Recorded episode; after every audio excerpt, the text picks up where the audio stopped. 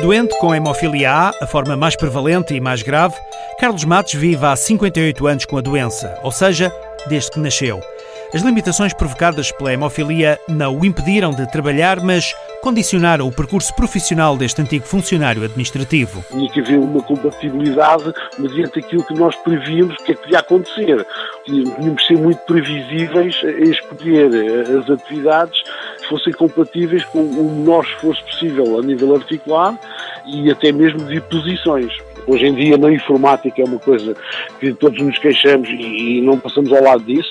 O facto dos movimentos articulares das mãos, os cotovelos, os tornozelos e os joelhos são, portanto, pontos-chave das hemorragias que podemos ter. As hemorragias internas, ao nível das articulações, são o mais comum nos doentes com hemofilia.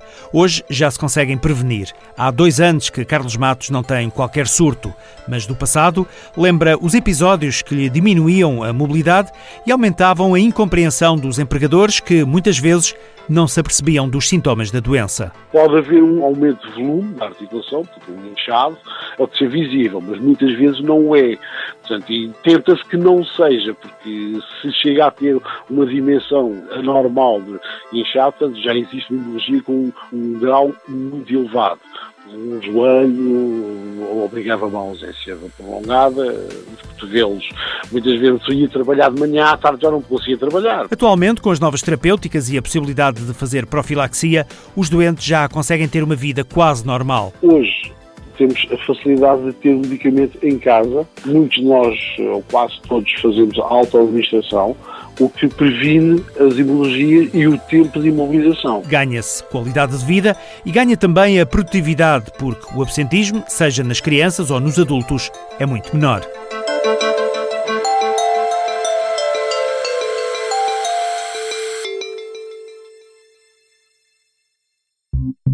Sobi, multinacional farmacêutica focada no tratamento de doenças raras, trabalha diariamente com o objetivo de melhorar a vida das pessoas com hemofilia.